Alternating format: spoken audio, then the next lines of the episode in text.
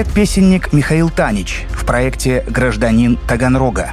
Автор текста Ольга Майдельман. Читает актер Таганрогского театра имени Чехова Василий Егельский.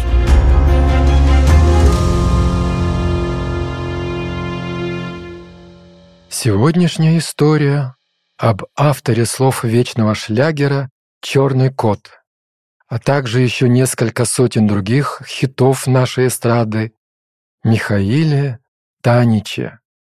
Кстати, текст робота, дебюта Аллы Пугачевой, тоже написал он.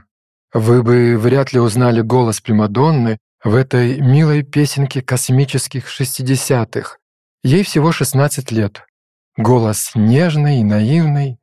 «Робот, ты же был человеком, мы бродили по лужам, в лужах плавало небо.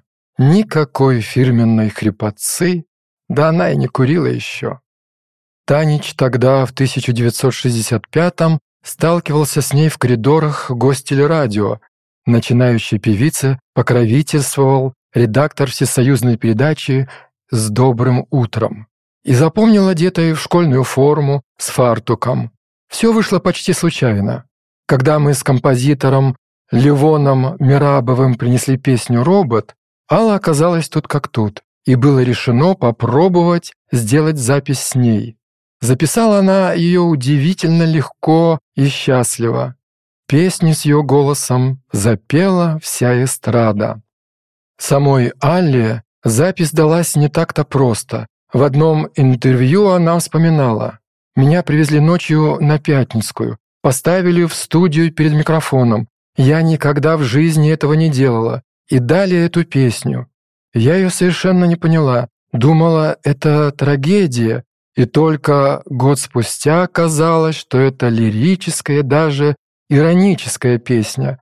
Она стала безумно популярной. Правда, песню знали, знали авторов, а исполнительницу нет. Но это был мой первый шаг. Все верно, еще три года Пугачеву определяли как «ну та, которая про робота поет». А Танич шутил потом. Пусть Алла меня спела мало, но Алла с меня начинала. Но если честно, и Танич не был тогда так уж известен. В редакции Гостелерадио над ним посмеивались, рассказывая как легенду, что в первый раз нищий провинциальный поэт заявился туда в сандалиях на босу ногу. В своих мемуарах играла музыка в саду. Танич возмущается. А я человек с юга, Просто привык носить сандалии на босу ногу. Зачем летом носки? Жарко. Хотя и нищ по совпадению был вполне. Провинциально свою Танич никогда не скрывал. Совсем наоборот. Шлягер моей судьбы Таганрог. Скажет в мемуарах о любимом городе.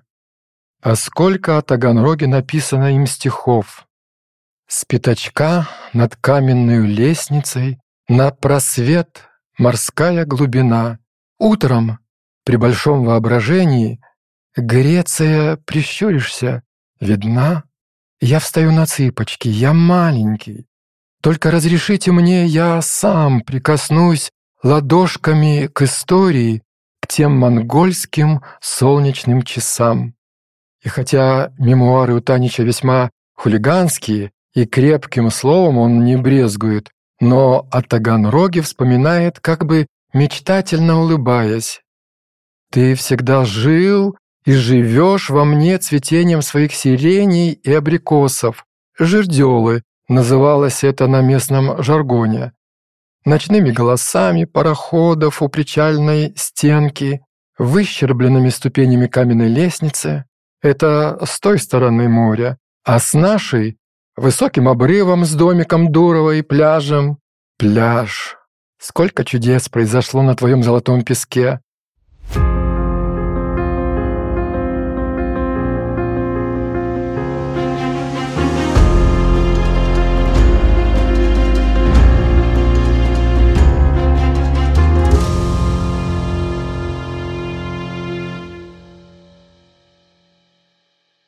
Это ныряние с мостика в неглубокую воду Азовского моря. Это первая девочка, увиденная как девочка, в мокром облегающем купальнике. Миша родился в Таганроге 15 сентября 1923 -го. В этом году ему исполнилось бы ровно 100. Семья была противоречива под стать эпохи. Дед по отцу – набожный еврей-ортодокс. Он постоянно молился и смущал мое пионерское сознание. Отец – Исаак Танхилевич. Совсем другой.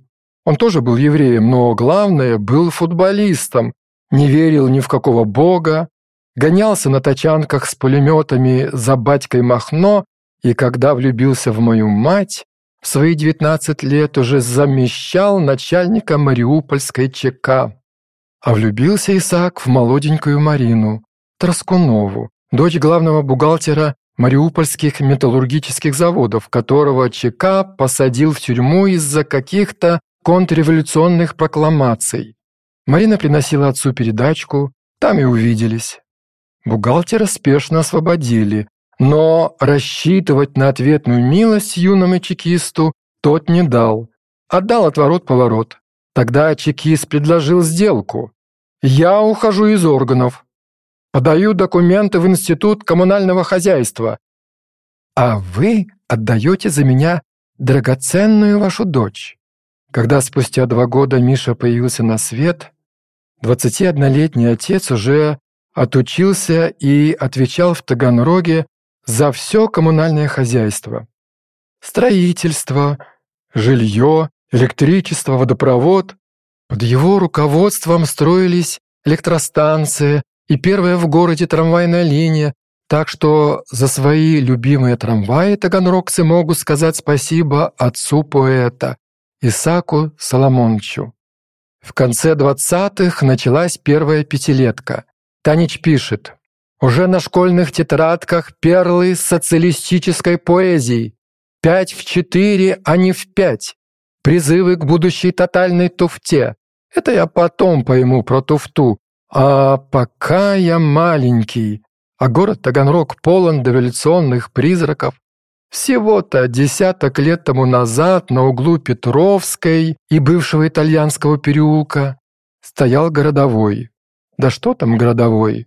Дух живого Антона Павловича Чехова бродит по тем же камням от библиотеки до драматического театра. И в цирке, старом цирке, выступают настоящие клоны бимбом. И неповский кефир греко-варвацы напоминает скорее шампанское, чем нынешнее слабительное с тем же названием, и такого удивительного вкуса, пропавшего навсегда, греческая халва и вафли Микада у маркетанок на каждом углу. Помнил Миша, и что бронзовый памятник Петру Первому был в то время снят с постамента и покрывался пылью на лестнице городского музея. Но какому мальчишке было до этого дела? Они воровали в садах яблоки и жердёлы, гоняли мяч на пустыре и с восторгом смотрели, как местные футболисты громят, по словам Танича, московских и питерских зазнаек, остановившихся потренироваться в столице мирового футбола, городе Таганроге. Помнил он и зимний цирк, и летнее шапито, куда ходил на все-все представления, мечтая стать акробатом или клоуном, и уютный Таганрогский театр, где своими глазами видел знаменитостей МХАТа, приехавших на чеховский юбилей. Иногда и он сам с другими пионерами выступал на этой сцене, где бойко и пронзительно противным голосом читал заученные наизусть юморные бодрячки. Тогда, конечно, это виделось совсем иначе. Беспечальный период таганрогской жизни оборвался, когда Мише было 14. Отца арестовали. Аресты в то время стали необъяснимо массовыми, а причины, по которым забирали, дикими. Танич пишет. Чуть ли не все наши мирные заурядные соседи, инженеры, слесари, бухгалтеры, игроки в домино, оказывается, были польскими и румынскими, а то и японскими шпионами. Зачем им понадобилось за границей столько шпионов? Да еще в Таганроге. Это трудно умещалось даже в неразумной детской головенке. Когда пришли к Танхилевичам, отец даже не удивился. Спросил буднично. «Ордер?» 1938 год. Ордеров у ночных визитеров была целая пачка. Миша навсегда запомнил, как во время обыска один из НКВДшников встал ногами на валик кожаного дивана и достал со шкафа бережно завернутый в бумагу чайный сервиз. Достал и бросил на пол. Фарфор жалобно вскрикнул. Мишка так никогда и не понял. Зачем? А спустя годы однажды с ужасом узнал в плотной фигуре тюремного начальника того молодого зверька-лейтенантика. Дослужился. Отца судили за хищение социалистической собственности в особо крупном размере и дали 10 лет без права переписки. Фактически это означало расстрел, но в семьях репрессированных продолжали поддерживать несбыточную надежду. Однажды Танхилевичей в Таганроге даже навестил человек, который рассказал, мол, «Видел вашего, бороду отрастил, прорабом работает, но скоро пришли за мамой. Она была виновата только в том, что оставалась женой врага народа. Вмиг осиротевшего подростка взял к себе дедушка в Ростов. Так Миша оказался в коммуналке на Большой Садовой, тогда, конечно, Энгельса, в школу номер 30 на Кировском проспекте. Его устроили с большим трудом. А где родители мальчика? «Почему не придет мама?» Что тут скажешь, не соврав. А врать дедушка не умел. По жуткой иронии судьбы, именно в тюрьму на Кировском через 9 лет посадят и самого Мишу. Но сначала чудом вернется мама, и они поселятся вдвоем в коммуналке, на нольной линии.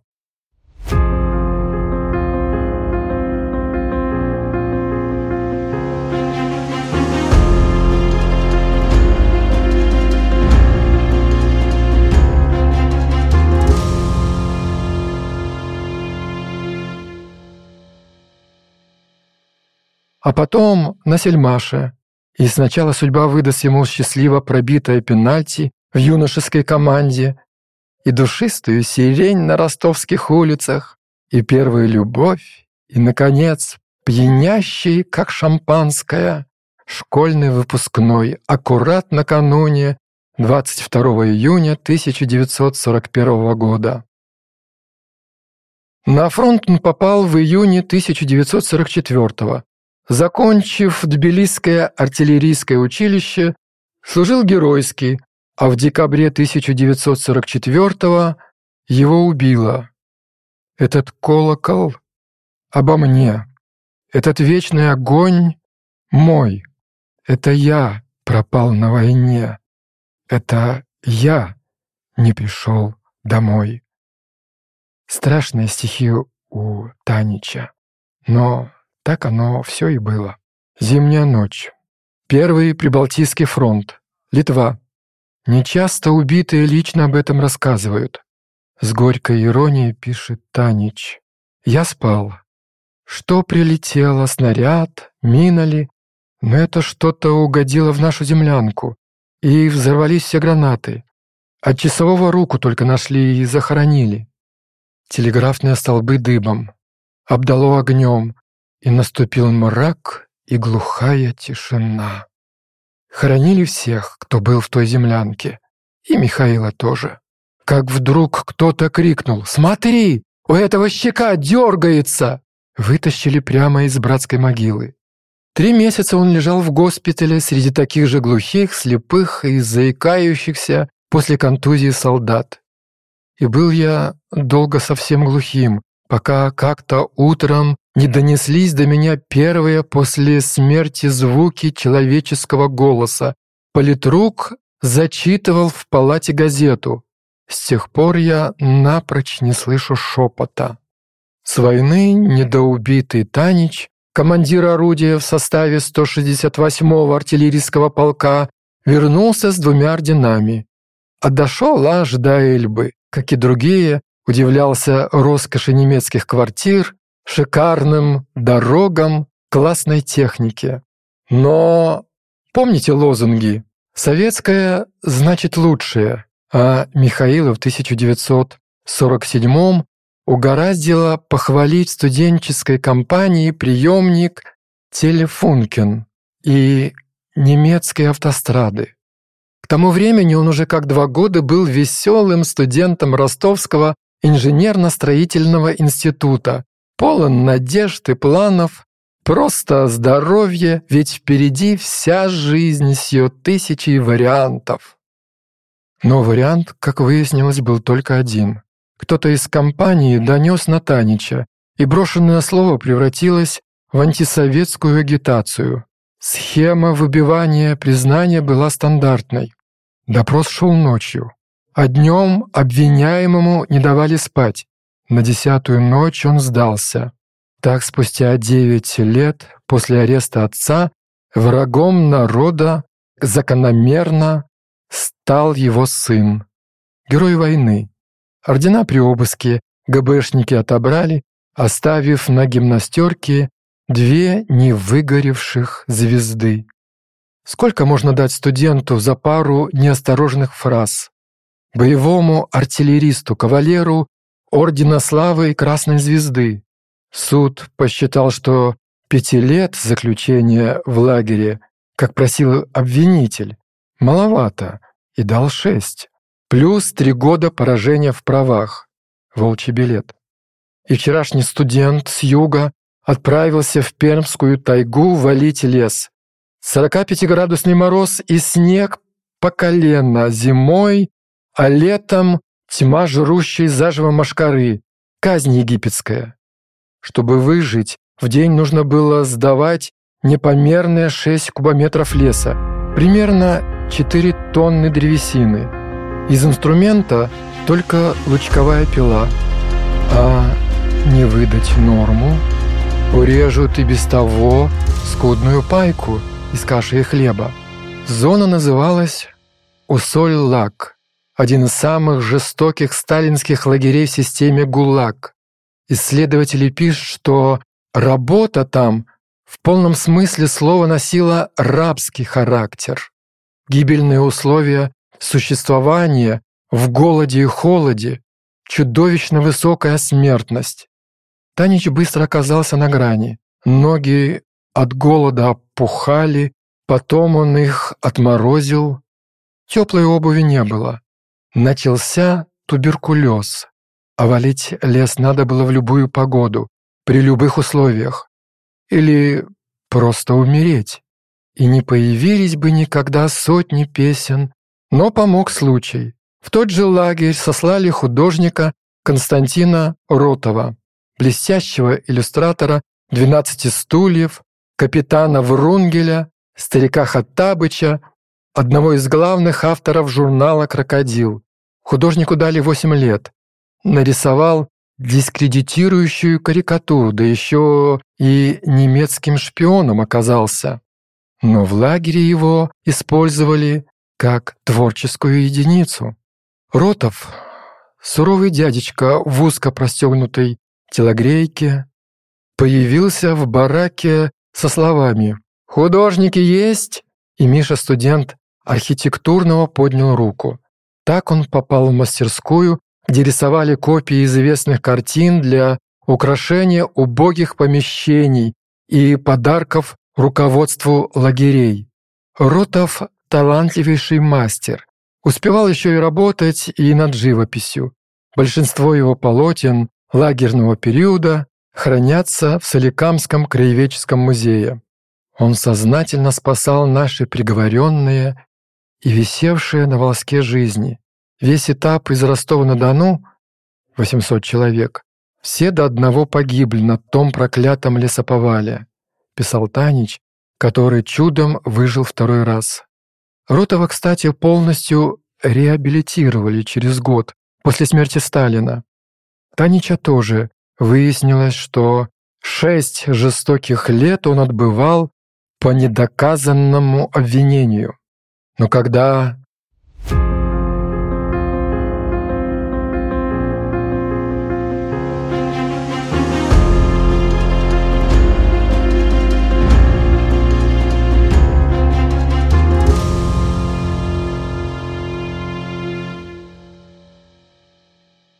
Михаил освободился в 1953-м, Ему, как бывшему зэку, нельзя было селиться в Москве и крупнейших городах СССР, Смог устроиться рыть котлован для будущей Волжской ГЭС под Сталинградом, а параллельно публиковал свои стихи в местной газете.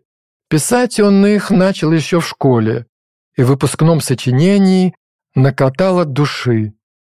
Пройдет еще с десяток лет, как этот детский май, в моей душе умрет поэт, но будет жить лентяй.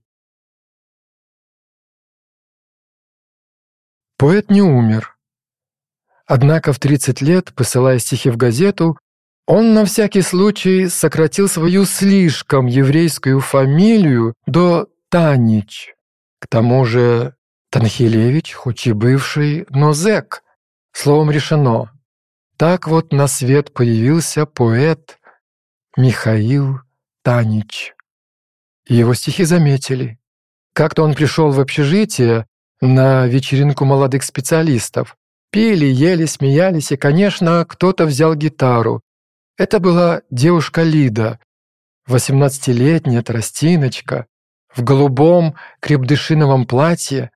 Она сказала, немного стесняясь, а теперь я спою вам две песни нашего поэта Михаила Танича. Музыку, какую-никакую, я подобрала сама.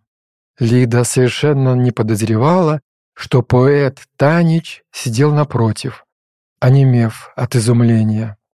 И уж, конечно, оба они, юная девочка и тридцатилетний старик, вряд ли могли представить, что с этого вечера начнет писаться их огромный в полвека роман, что, проговорив с ней всю ночь, Танич на другой день уедет работать в райцентр и будет мечтать об этой девчонке каждый день, писать и звонить ей. А девочка спустя полгода получит расчет на стройке ГЭС и с чемоданом и одеялом под мышкой, замирая от страха, Всю жизнь дико боялась высоты, пойдет по жутко качающемуся подвесному мосту через Волгу, к нему, тому, кого видела во сне. В одном интервью Лидия Козлова рассказывала, когда мне исполнилось 18 лет, одна древняя старушенция, у которой я снимала комнату, сказала, «Лида, а хочешь увидеть свое будущее? Это можно сделать только один раз в жизни». Я храбро сказала «Да, хочу». «Тогда сложи колодец из спичек и ложись спать».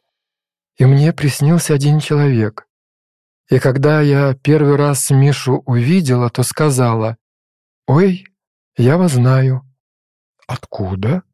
«Я вас видела во сне».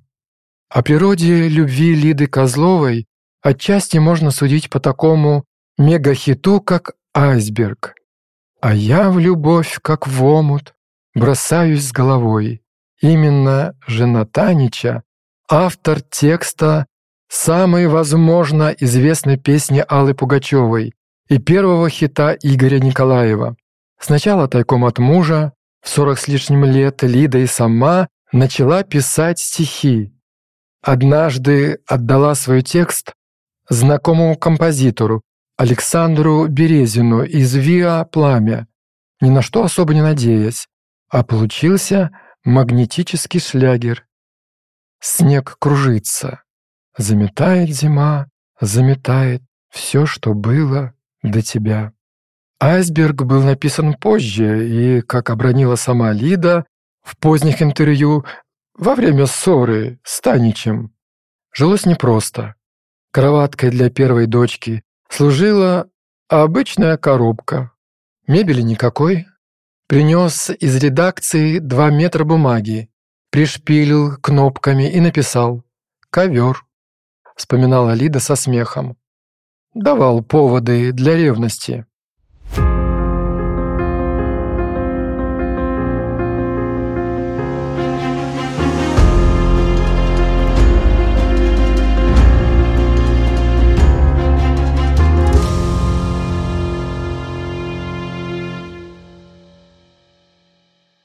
Если не видеть вокруг красоты и женщин в том числе. «Какой ты к черту мужик, а тем более писатель?» спрашивал сам себя в 77 лет в мемуарах. И Танич всегда замечал красивых женщин, да и сам пользовался их вниманием. Но любая его песня о любви все-таки про Лиду.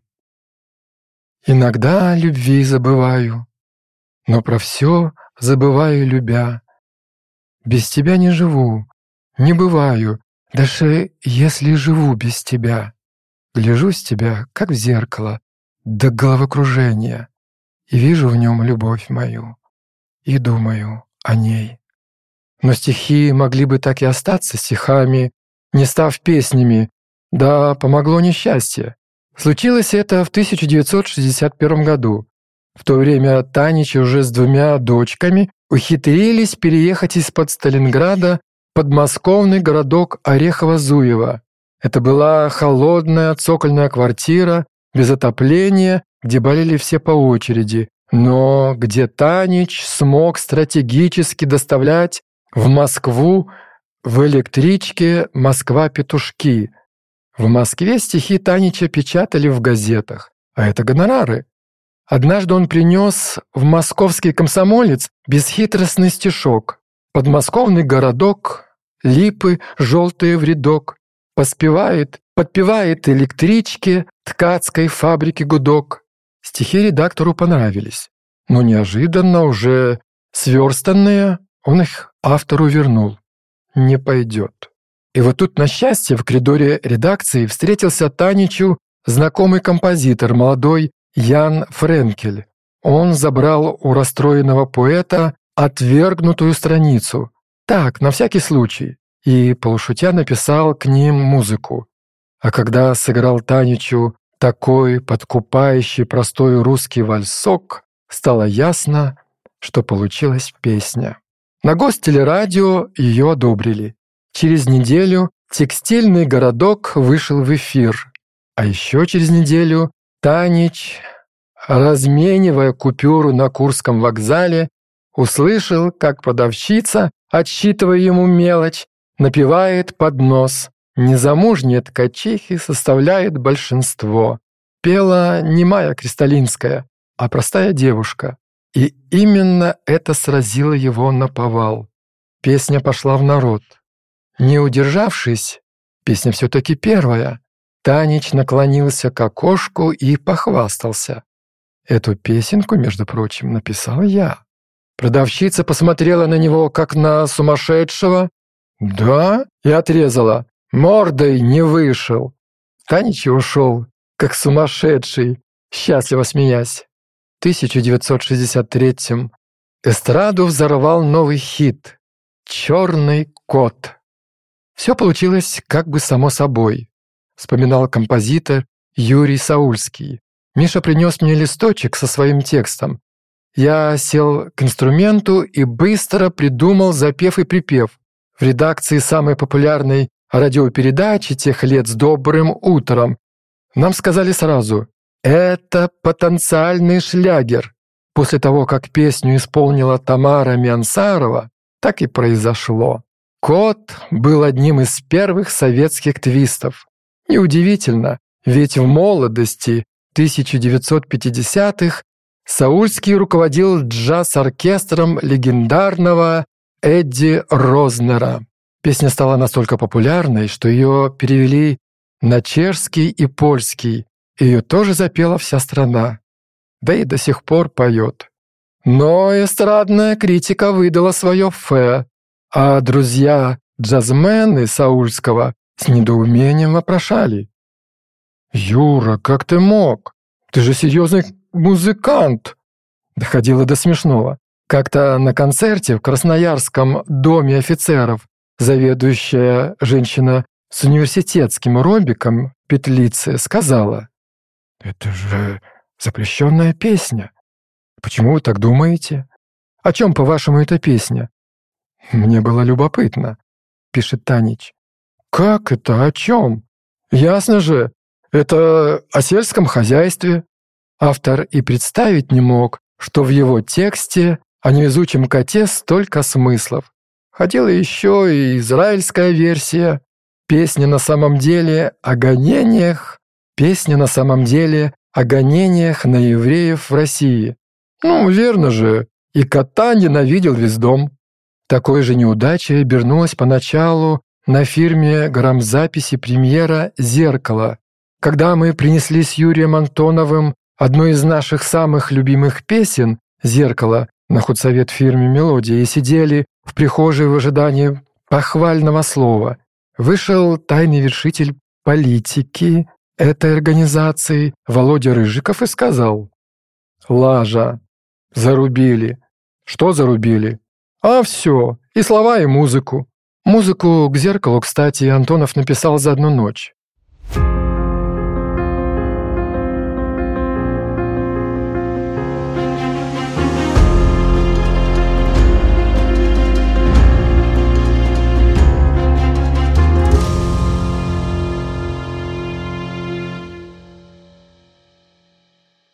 Поздно вечером Танич отдал ему текст, а рано утром Юра позвонил и спел готовую песню. На стихи Танича он сделал еще один хит, которым любил заканчивать свои концерты.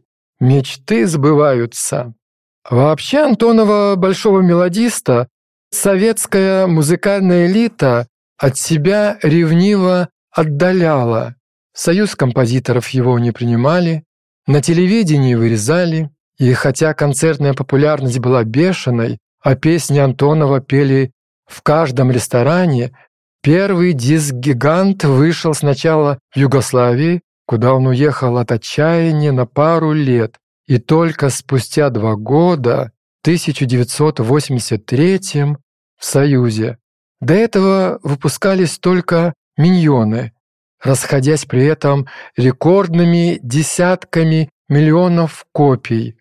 Ни одному члену Союза такое и не снилось.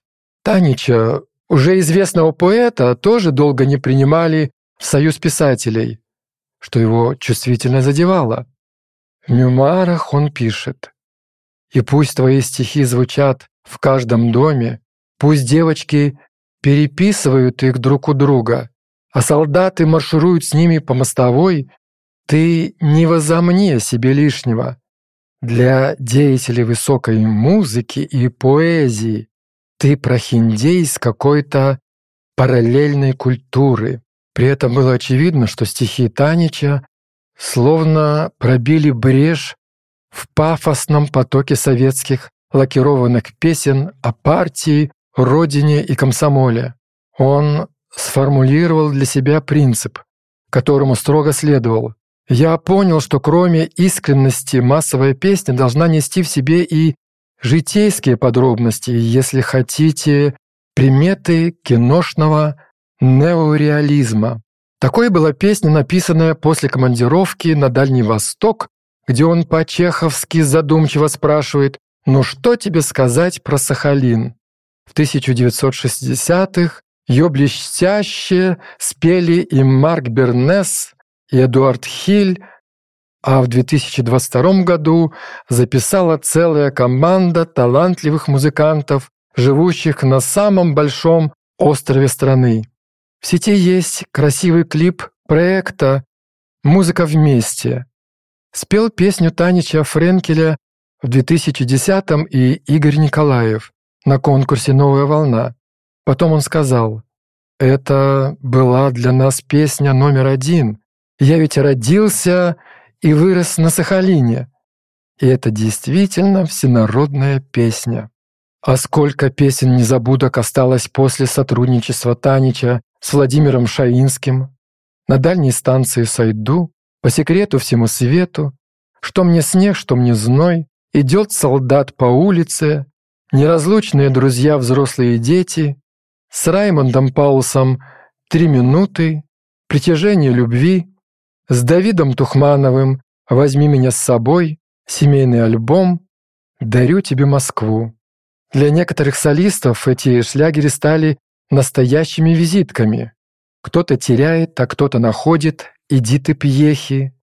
Ходит песенка по кругу Эдуарда Хиля, Комарова Игоря Скляра, «Погода в доме» Ларисы Долиной, узелки Алены Апиной, подорожник трава Алисы Мон, провинциалка Вячеслава Малежика, проводы любви Вахтанга Кикабидзе, аэропорт «Стою у трапа самолета» Александра Барыкина, ящики почтовые Игоря Саруханова. Всех не перечислишь. Пара песен стоит особняком. Например, «Неустаревающая», «Мы выбираем, нас выбирают», которую с таким чувством спела юная зеленоглазая Светлана Крючкова. Танич признается, что на сериале «Большая перемена» работалось трудно. Режиссер Коренев был человеком амбициозным и вздорным, попивал. Но картина получилась легкой и смешной, а песня актуальна на все времена.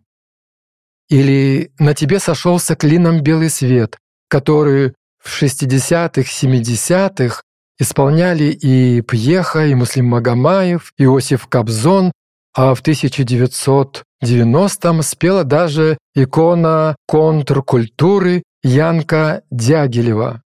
Правда, авторам досталось от Владимира Высоцкого. «Белый свет» был настолько популярным, что Владимир Семенович в телеинтервью, рассуждая о современной эстраде, а вернее осуждая ее, высказался.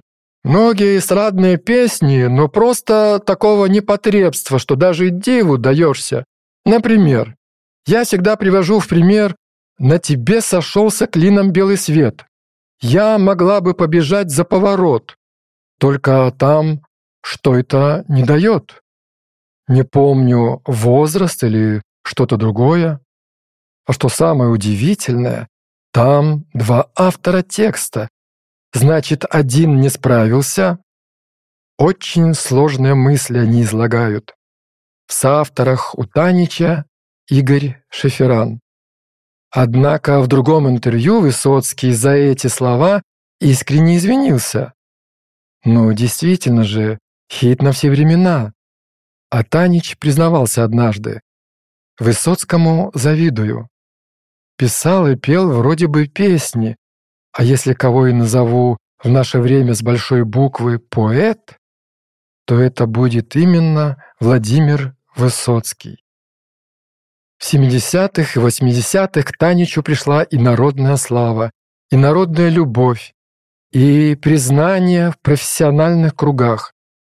Он стал получать авторские, работал в популярнейшей программе «Радио Няня», перевез семью в нормальную квартиру, но в 1990 году решил вскрыть самую болезненную для себя тему – сталинский лагерь, и начал писать исторический роман в песнях.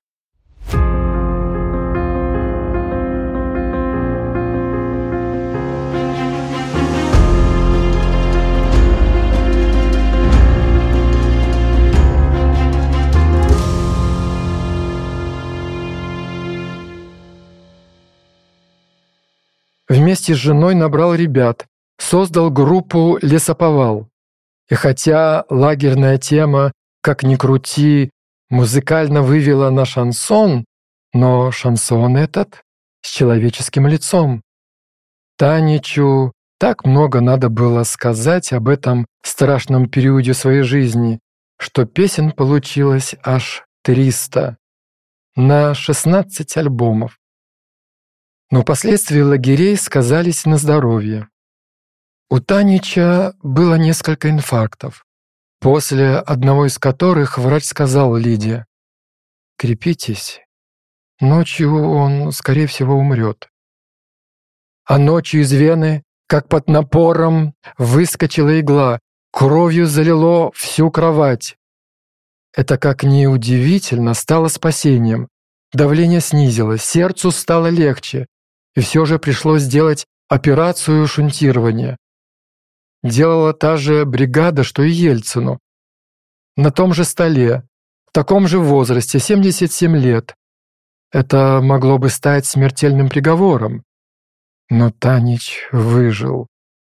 И прожил еще почти 8 лет. И, как говорит жена, не жаловался никогда. Такой уж был человек. Гвозди бы делать. Но держался еще и потому, что Лида всегда была рядом.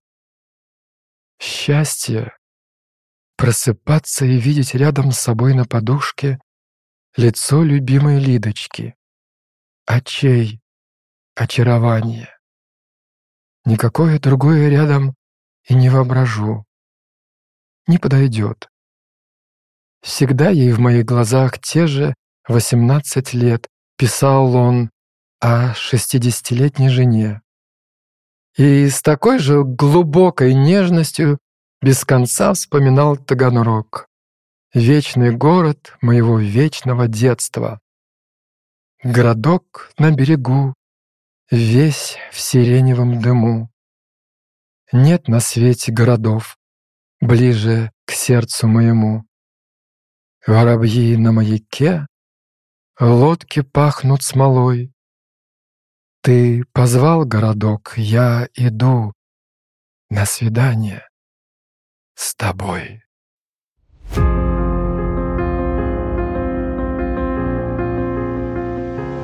В сентябре 2023 года Таганрогу исполнится 325 лет. Журнал «Нация» и Банк Центр Инвест сообща придумали подарок имениннику – мы расскажем истории 25 его уроженцев и жителей, которые прославили Таганрог не только в пределах России, но и за рубежом. Если вам понравился этот подкаст, подпишитесь на журнал «Нация» в соцсетях, чтобы услышать новые истории.